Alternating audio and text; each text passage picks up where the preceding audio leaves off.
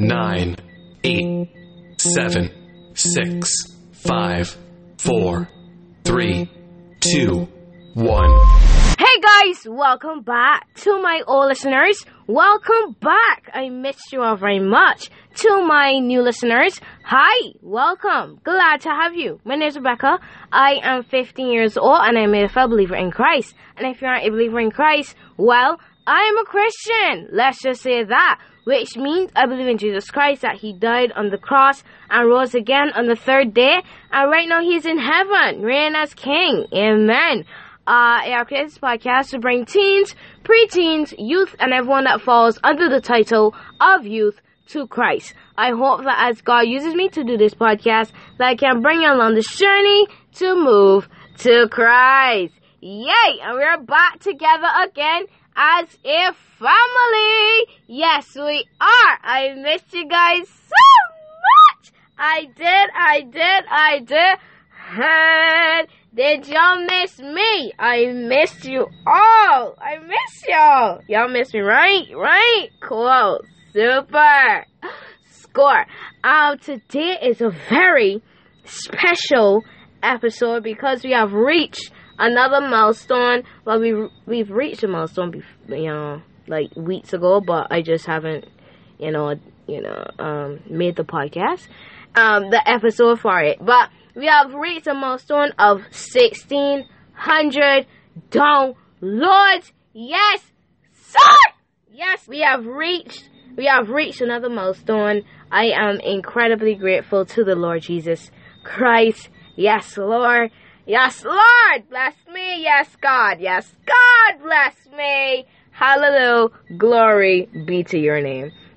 Um, today we're talking, we're continuing the topic of emotions and how your emotions can affect your relationship with the Lord Jesus Christ.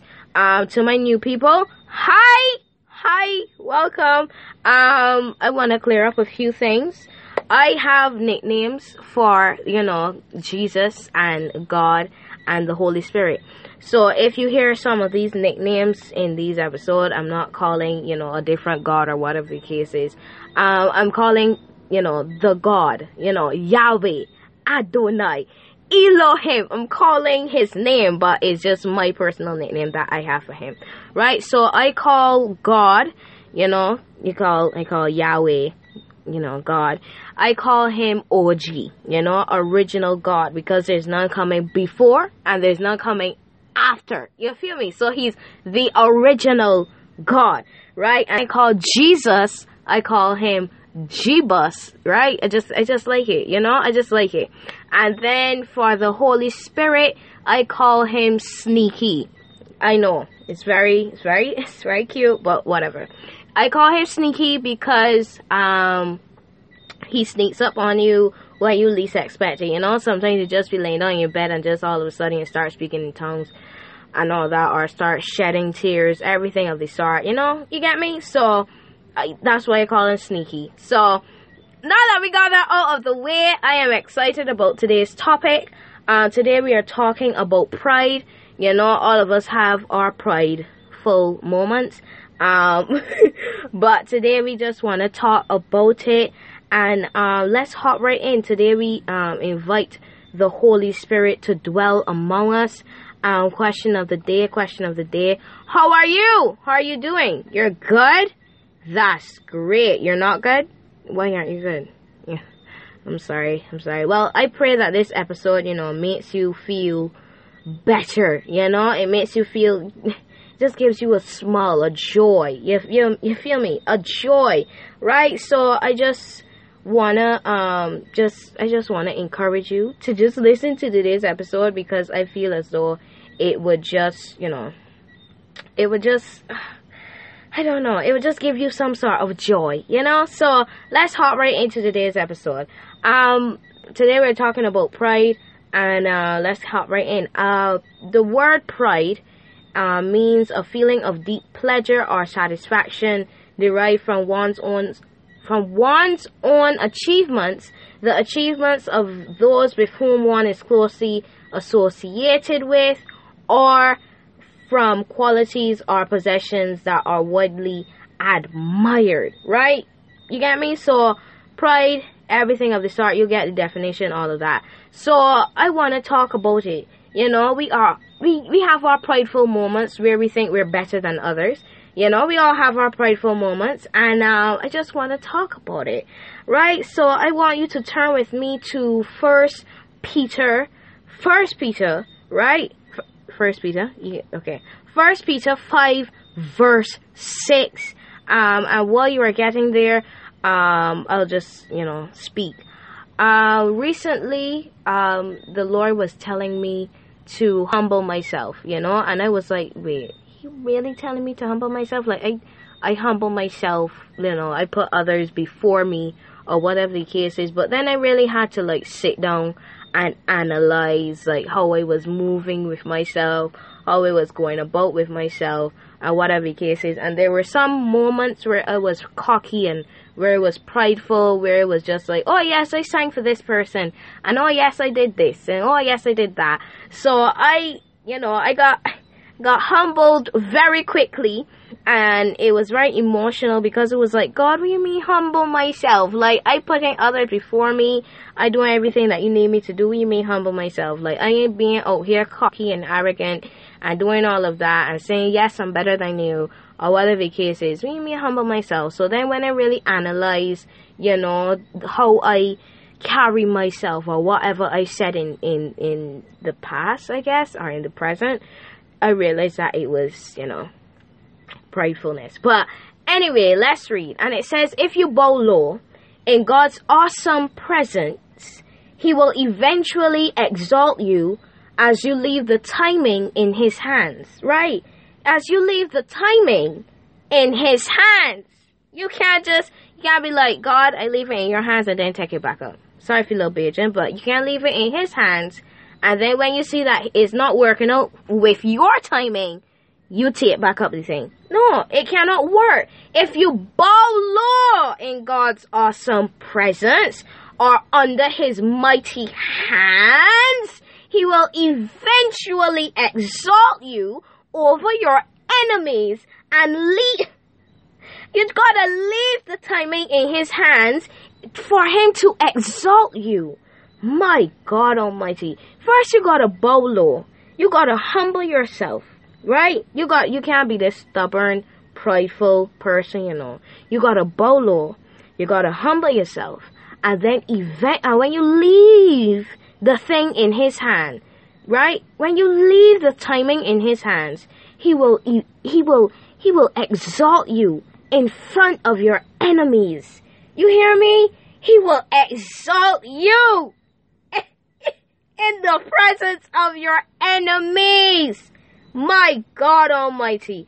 In Proverbs 16 verse 5, it says Yahweh detests all the proud of heart, for pride attracts his punishment, and you can count on that. You hear me? Yahweh, Adonai, Elohim, El, feel me? He detests the proud. So if you got a proud heart, if you're prideful, the Lord, the Lord, the Lord doesn't like. It's not that He doesn't like you. It's just that He doesn't like it. You see how He doesn't like sin. He doesn't like a proud heart. So humble yourself. Humble yourself. And you will not attract the Lord's punishment. You hear me? Are you hearing me today? Are you hearing me today? My God. In, in the word it says, if my people who are called by my name shall humble themselves, I then will hear their call and I will answer it. So you gotta humble yourself. Because if you're being pride, if you're being prideful and you're being proud, then you can't really you can't really hear God's you can't really hear God's voice. Because if you're being proud, my God, if you're being proud, right? And God doesn't like a proud heart, how do you expect to hear from the Lord Jesus Christ? How? How? How? How? How do you expect to hear God's plans for your life? How do you expect to, to, to just hear His voice?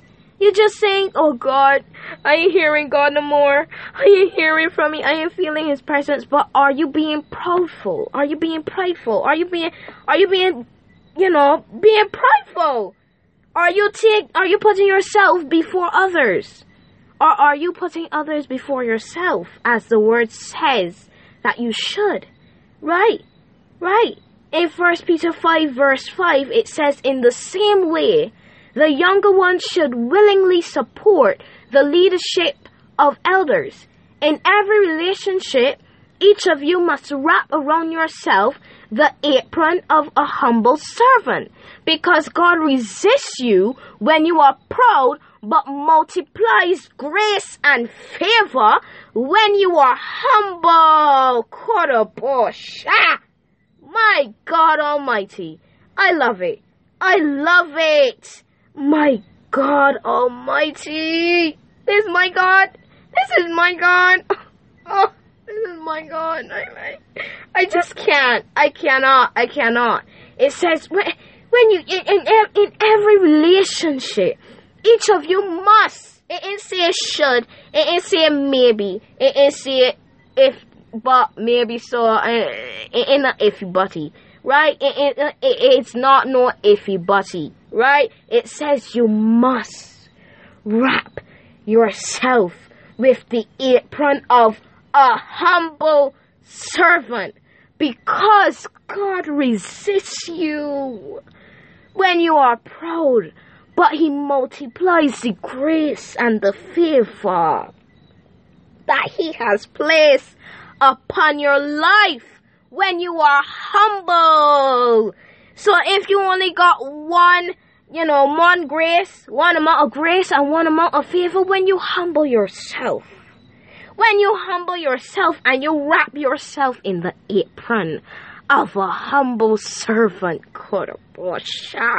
Ikerebesha, my God Almighty, the Lord says, I will multiply that grace and that favor upon you so that then you will be able to spread it to others so that then people will know that I am God through you. People will feel the love that I have for them through you. But if you do not, humble yourself, you will remain graceless and favorless because you are proud and arrogant. My God Almighty. Man, I love it. I love to hear it. I love to hear it. The Lord says, the Lord says, oh, oh my word. And you see, that's the thing that I un- that I am trying to understand, that I'm getting to understand in the Word. You know, God gives us, um, you know, what can I say? He gives us ultimatums, basically. He says, if you do this, you will get that. If you don't do this, you won't get that, right? And it says that in Jeremiah, y'all know Jeremiah 29 verse 10 to 11. Y'all know, y'all know where we're going with this. Y'all know, right? And it says that if you gotta go through your 70 years, you gotta, oh my word, you gotta, you gotta go through your 70 years. You gotta be able to get that thick skin.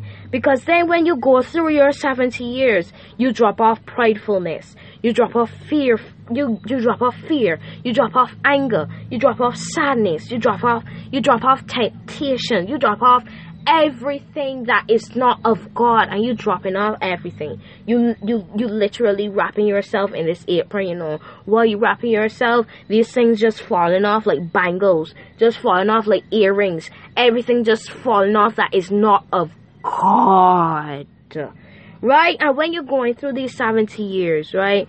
Once you get to that 71st year, the Lord says, I have the plans right here. I have them right here waiting on you.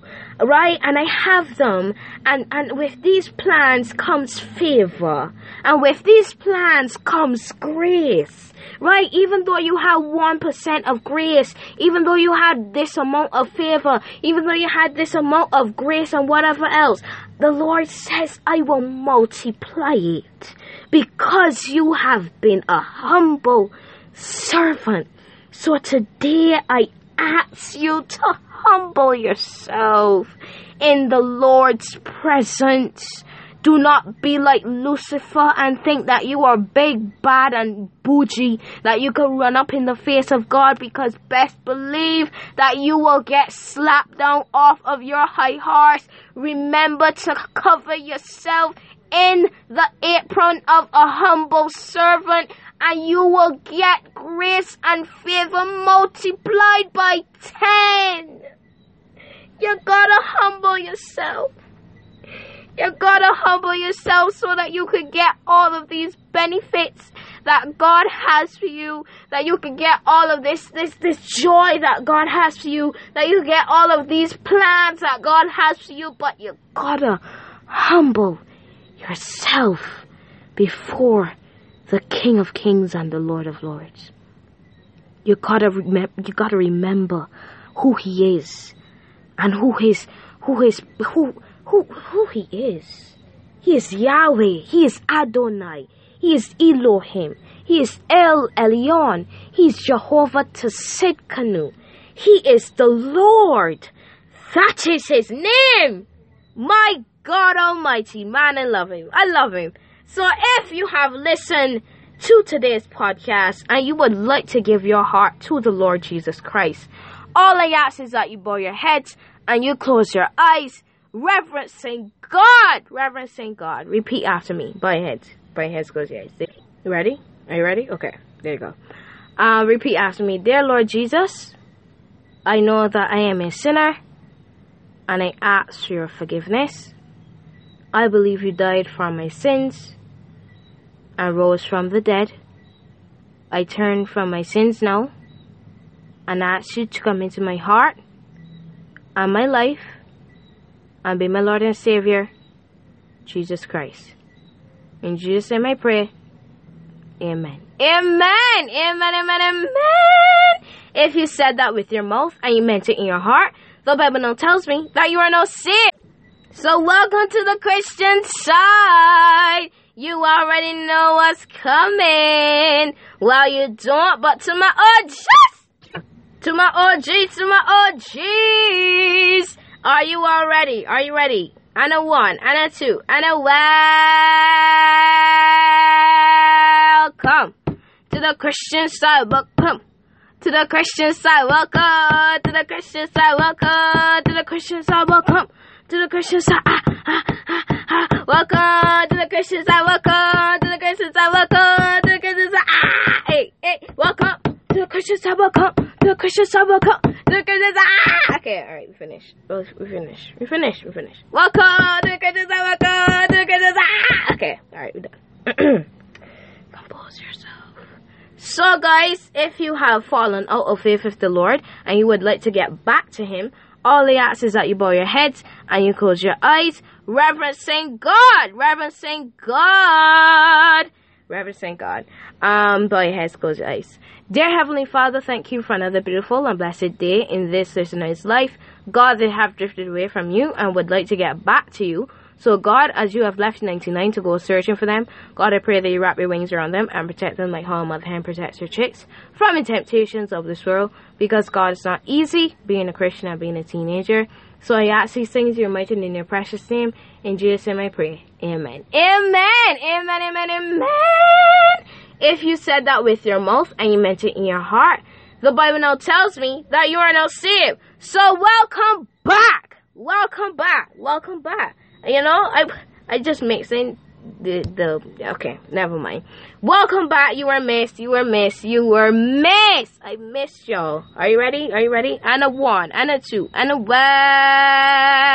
welcome back to the Christian side. Welcome back ah, to the Christian side. Welcome back to the Christian side. Ah, ah, ah, ah. Welcome back to the Christian side. Yes, sir. Yes, sir. Yes, sir. Yes, sir. So, guys, we are at the ending of this podcast. I want you to always remember that I love you. God loves you. Why? Because, yes, Jesus loves me. Yes, Jesus, He loves you. Yes, Jesus, He loves us.